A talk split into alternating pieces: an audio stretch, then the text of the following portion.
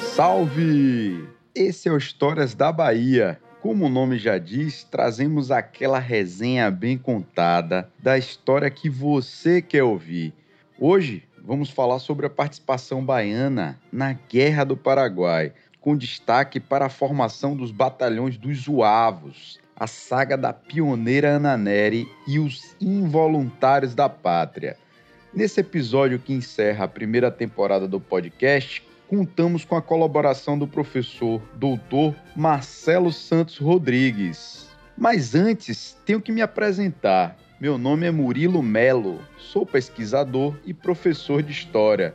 Nosso projeto é produzido pela agência Dindom e conta com o apoio da DCB Cimento e da rede Salvador Meu Amor. Se você gostou e quer nos ajudar a manter a proposta no ar, acesse a página Histórias da Bahia no site Abacaxi e faça sua colaboração. Chegou a hora da gente mergulhar na Guerra do Paraguai, o maior conflito armado do continente sul-americano. Guerra que envolveu quatro nações do nosso continente. Essa guerra começa em 1864, quando o ditador Solano Lopes declara guerra ao Brasil Dom Pedro II, então imperador do nosso país, é pego de calças curtas e a gente não tinha ainda um exército formado, visto que o Brasil tinha acabado de se tornar independente apenas há 42 anos atrás. Então era tudo muito novo para a gente. Então a guerra vai se iniciar e o Paraguai vai ter vitórias sucessivas sobre a Tríplice Aliança. E depois de dois anos de guerra, o exército brasileiro, que foi um exército arranjado, pouco preparado, vai sofrer muitas baixas e principalmente a partir da derrota da Batalha de Curupaiti, as coisas ficam muito difíceis, né? As autoridades brasileiras vão ver o recrutamento entrar numa crise profunda, após tantos meses de conflito, né? Aquele ímpeto inicial de voluntários estava cada vez mais diminuindo. E a esperança de uma solução rápida para a guerra não vai acontecer. Vai deixar o alistamento cada vez mais vazio, mais difícil. Os brasileiros vão cada vez mais inventar álibis para não ir para a guerra, como fugas, é, confrontos locais, brigas políticas, casamentos forjados. Eram alguns pretextos para não ir para a guerra. Nosso convidado, o professor doutor Marcelo Santos Rodrigues, especialista em Brasil Império e Guerra do Paraguai, fala um pouco mais sobre o recrutamento compulsório. A província da Bahia então ficou encarregada de enviar para o serviço da guerra o um número de 2.440 guardas nacionais, constituindo-se assim no maior contingente marcado pelo Império. Todavia, no total, as autoridades da Bahia acabariam por designar aproximadamente 5.312 guardas nacionais.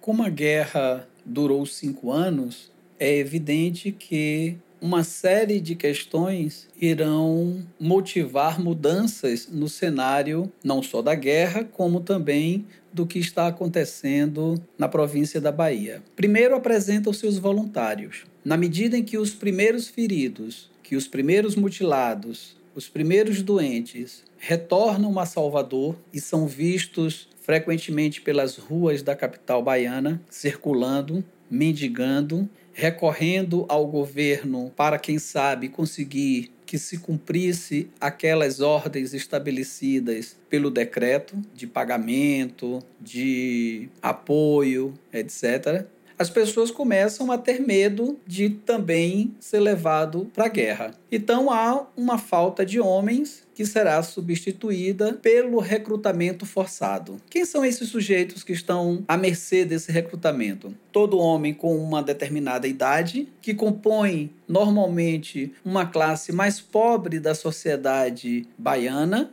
seja ela da capital como do interior, e que são recrutados à revelia do que se determina a lei e muito mais impulsionada, né, esse recrutamento impulsionado por razões de ordem de intrigas políticas, de intrigas entre vizinhos, de desarranjos políticos entre partidos contrários, entre inimigos públicos ou mesmo como uma maneira de manter um controle sobre o outro. Portanto, o recrutamento ele vai recair sobretudo para as pessoas mais pobres, para as pessoas que não têm como recorrer legalmente porque atropeçam na burocracia do pedido da isenção, e por um outro lado, satisfazendo as exigências do governo que paga muito bem aos recrutadores, que reconhece, inclusive dando medalhas aos comandantes destes batalhões, que fornece um grande número de recrutas. Então, em outubro de 66, Dom Pedro vai enviar ao seu Conselho de Estado duas consultas. A primeira questão era se, caso prosseguisse a guerra, seria conveniente lançar mão da alforria de escravos para aumentar ainda o número de soldados do exército? Depois, ele lança mais uma pergunta: como é que a gente vai realizar essa medida? Depois de horas e horas de discussão dos membros do gabinete ministerial e dos membros efetivos do Conselho de Estado, eles vão debater sobre essas possibilidades, principalmente a de recrutar os libertos. Aí que muitos políticos vão se colocar contra essa libertação, mas não vai adiantar e os escravizados vão adentrar na Guerra do Paraguai. Os senhores venderão seus escravos para o governo e por um preço muito maior do que o pago pela época. O governo vai chegar a pagar um conto em 200 mil réis em apólice, com a condição de assinar a carta de liberdade dos seus escravizados. Depois de vendido, os escravizados eram alforriados e examinados por uma ajuda médica para ver se tinha condição de participar da guerra. Os libertos viravam soldados e a idade dos soldados libertos que iam para o conflito era geralmente entre 16 e 35 anos de idade. A grande maioria desses ex-escravizados que foram para a Guerra do Paraguai saíram da Bahia, principalmente do recôncavo baiano, em especial da cidade de Santo Amaro da Purificação, e o nome desse batalhão passou a se chamar de Zuavos, uma inspiração das tropas francesas que lutaram na Argélia. Então, esses soldados, sobretudo baianos que compunham o batalhão dos Zuavos, vão ser tratados como soldados de segunda categoria, de segunda classe pelos paraguaios, né? E o exército brasileiro vai ser chamado invariavelmente pela imprensa paraguaia de exército de macaco, né, na propaganda de, de Lopes, né, do seu ditador. Invariavelmente, Dom Pedro vai ser representado pela figura de um grande macaco, né, e Duque de Caxias como um sapo. Vamos lá. Os zuavos que vão adentrar nessa guerra do Paraguai não possuía grande diferença em relação ao equipamento dos voluntários da pátria, né? Os zuavos usavam uma carabina, né? Uma carabina belga chamada Minier, que era uma inovação militar amplamente usada na Europa. Né? Era, uma, era super temida essa bala Minier, pois ela tinha um poder muito maior de destruição do que aquelas balas redondas de mosquetes. A grande diferença dos Zuavos para os outros corpos, né, dos, dos outros batalhões que lutaram na Guerra do Paraguai, estava sobretudo no uniforme. O regimento dos Zuavos era praticamente o mesmo uniforme dos Zouaves empregados pelo exército francês que lutou lá na Argélia, né? Esse distinto uniforme dos Zouaves era composto por uma jaqueta azul com detalhes em verde e amarelo. Além disso, como os Zouaves franceses, os Zouaves baianos usavam uma calça ceruel vermelha e um fez também vermelho em sua cabeça. Segundo o Conde D, marido da filha de Dom Pedro II, da princesa Isabel, o francês Conde D, né? Ele vai dizer que os zuavos baianos eram o regimento mais belo desse exército brasileiro, né? Notando também que eles eram extremamente organizados e inteiramente integrados de corpo e alma ao seu serviço no batalhão.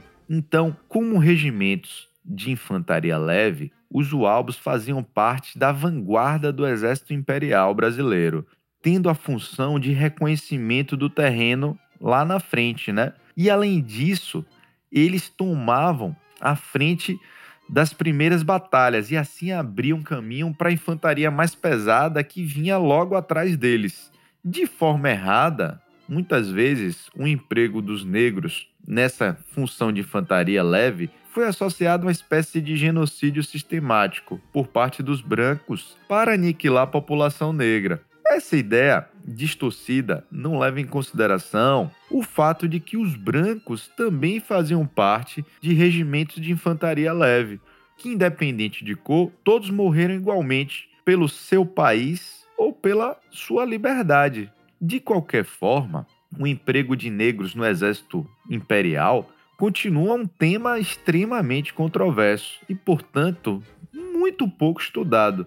Mas estima-se que aproximadamente de 5 a 7% do contingente do nosso exército era formado por negros. Dentre as batalhas que vão compor a Guerra do Paraguai, os zuavos baianos vão participar das mais importantes, Agora vamos parar um pouco nossa resenha sobre os nossos batalhões baianos para falar sobre uma figura importantíssima, a enfermeira baiana Ana Neri. Naquela época, a participação feminina nos conflitos era bastante restrita e geralmente ocorria de forma indireta, através de doações financeiras e de suprimentos, através da confecção das vestimentas essa era a maneira das mulheres participarem. O professor Marcelo conta como a Naneri subverteu a ordem e entrou definitivamente para a história. Nós iremos encontrar uma personagem, Ana Justina Ferreira Neri, uma viúva que sai da cidade de Cachoeira, no recôncavo baiano, subvertendo a condição da maternidade, né, que é tradicionalmente atribuída ao universo feminino de sua época, para deixar de ser é, uma mulher frágil e imaculada, né, construída pela literatura brasileira do século XIX e na primeira metade do século XX, e torna-se a primeira enfermeira do Exército Brasileiro e, inclusive, inspiração para a criação da Cruz Vermelha. A Ana Neri ela vai acompanhando uh, a sua família e lá nessa guerra ela obviamente é, subverte a ordem porque as mulheres é negada a participação em uma guerra, mas era preciso convencer a sociedade masculina da sua importância no auxílio ao exército. E para isso ela escreve uma carta ao presidente da província da Bahia, Manuel Pinto de Souza Dantas, onde revelaria os seus motivos que a levaram para a guerra.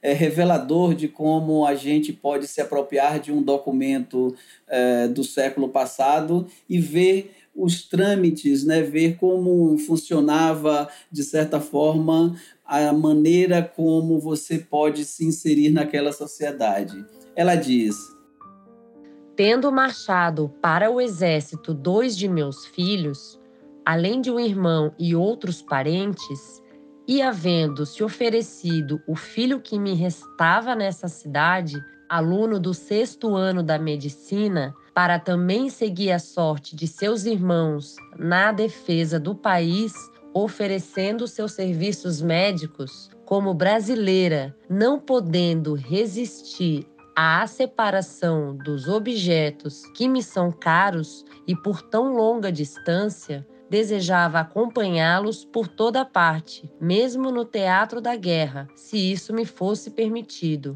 Mas opondo-se a este meu desejo, a minha posição e ao meu sexo não impedem, todavia, estes motivos que eu ofereça meus serviços em qualquer dos hospitais do Rio Grande do Sul, onde se façam precisos, com que satisfarei ao mesmo tempo aos impulsos de mãe e aos deveres da humanidade para com aqueles que ora sacrificam suas vidas para a honra e brilho nacionais e integridade do império. A própria Ana Neri, ela denuncia-se como uma conhecedora da sociedade a qual ela fazia parte. Ela apresenta-se como uma encarnação do próprio desejo dessa sociedade. Obviamente que há de se pensar que valores de mãe dedicada e abnegada em proteger seus filhos são virtudes pregadas pela igreja, que até nesse momento eram aliada do Estado. Então, Ana Nery, certamente, ela gozava da confiança de seu irmão e apresentara-se para a guerra vestida em seu preto, né, sinal de uma viuvez eterna, porém sem necessitar recorrer aos expedientes masculinos como forma de garantir o seu é, objetivo. A condição de irmã do comandante, obviamente, favoreceu a aceitação de Ananeri nas fileiras do exército. Ao chegar na zona de conflito, Ananeri não cumpre o que foi prometido na carta escrita ao presidente da província da Bahia e se envolve integralmente na Guerra do Paraguai. E ela disse que vai ficar nas fronteiras. E, na verdade, Ana Nery, ela passa não só os cinco anos, como também será vista recolhendo corpos, recolhendo pessoas enfermas, recolhendo pessoas mutiladas e dia e noite nos hospitais improvisados uh, no Paraguai, atendendo não somente a brasileiros, mas também e inclusive ao próprio inimigo uh, feridos em campo de batalha. Em Assunção, Ana Nery ela irá fundar e vai manter com seus próprios recursos em uma casa com a ajuda do seu filho Isidoro, que era médico, um corpo de saúde do Exército, continuando com a sua missão de enfermeira. Portanto, a fragilidade dos seus 50 anos, que aparece como uma condição para exercer apenas um ofício de natureza pacífica, não corresponde à sua trajetória durante a guerra, onde ela amargaria, inclusive, a triste sina de não ver cumprido o destino natural quando os filhos enterram seus pais. Ela perderia seu filho no palco da guerra. Reconhecida como heroína, Ana Nery volta ao Brasil para receber as devidas homenagens e recomeçar a sua vida. Em fins de março de 1870, quando a guerra se encerra, já cansada e idosa, Ana Nery deixa então a região do Paraguai e chega à Bahia no dia 5 de junho de 1870, coberta de glória, com o título de Mãe dos Brasileiros. Trazia consigo quatro meninas, filhas de soldados eh, mortos nos campos de batalha, que ela adotou, buscando muito provavelmente preencher o vazio que ficara com a morte eh, de seu filho. Em sua volta para casa, ela passa pela corte, pelo Rio de Janeiro, onde irá receber homenagens prestadas pelos seus feitos na campanha, e aí também se revelaria o papel da mulher na história do Brasil e na da Guerra do Paraguai. Na capital do Império, ela receberá significantes homenagens a partir de um grupo de mulheres baianas daquela sociedade, é, em reconhecimento do trabalho por ela desempenhado durante a guerra. Com o fim da Guerra do Paraguai e com a vitória brasileira, três dos batalhões de Zuavos vão retornar à Bahia, sendo recebidos com muita festa, né, pela população, pelos cidadãos baianos, né? Entretanto, esse esforço heróico, essa participação no campo de batalha, não vai ser inteiramente reconhecida pelo Império com apenas alguns desses membros ganhando posições de destaque. O único oficial dos Zuavos que foi mencionado pela imprensa baiana na cobertura dessas festas foi o capitão Barbosa, que permaneceu no asilo dos inválidos por um longo tempo.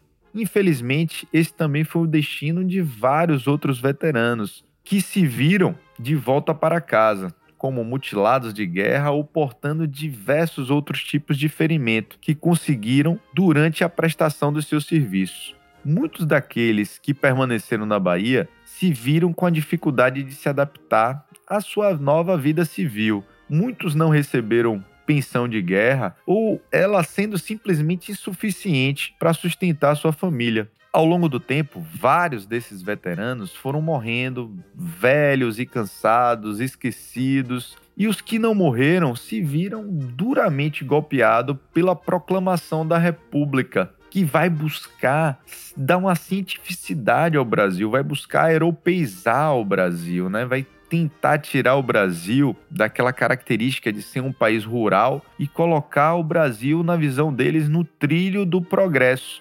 E essa perseguição dos republicanos aos velhos veteranos da Guerra do Paraguai vai se dar sobretudo na imagem de Dom Obá II, Dom Obá II de África, que é um baiano nascido em Lençóis, de nome Cândido da Fonseca Galvão, filho de alforriados, que vai lutar na Guerra do Paraguai, vai voltar ferido, vai ter um papel de destaque no confronto e vai viver nas cortes do Império Brasileiro no Rio de Janeiro, se tornando amigo de Dom Pedro II, no qual ele teve vários e vários encontros, né? A República vai retirar de Dom Obá a patente de alferes que Dom Pedro tinha conferido a ele pela sua bravura e pela sua simbologia dentro da, da Guerra do Paraguai. E os uavos vão passar a ser cada vez mais esquecidos da nossa história.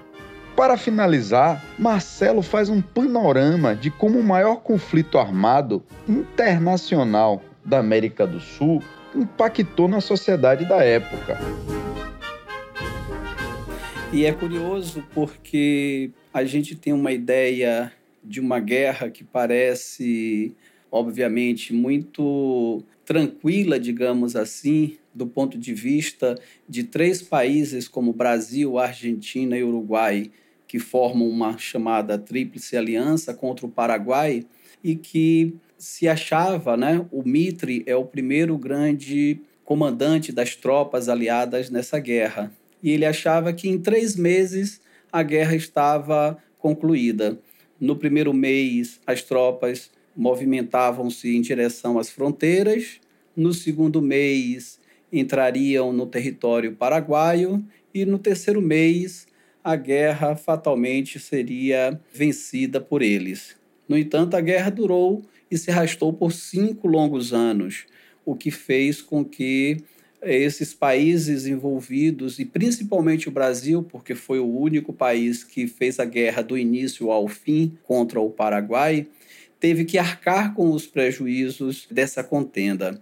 Então, a primeira curiosidade é a gente entender que essa guerra é uma guerra onde as forças contrárias ao Paraguai, elas acabaram por modificar inclusive as suas próprias economias, inclusive as suas próprias sociedades, a sua própria política, porque é, necessitou-se de dinheiro, de recrutamentos, de material bélico, né? quer dizer, a guerra ela abre uma nova dimensão para a história do Brasil no século XIX, como o próprio Machado de Assis irá dizer, após a Guerra do Paraguai, os ponteiros dos relógios iriam andar mais acelerados.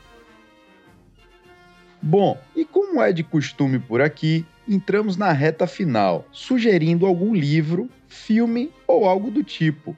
A dica da vez é a série Guerras do Brasil.doc, que está disponível no YouTube e no Netflix.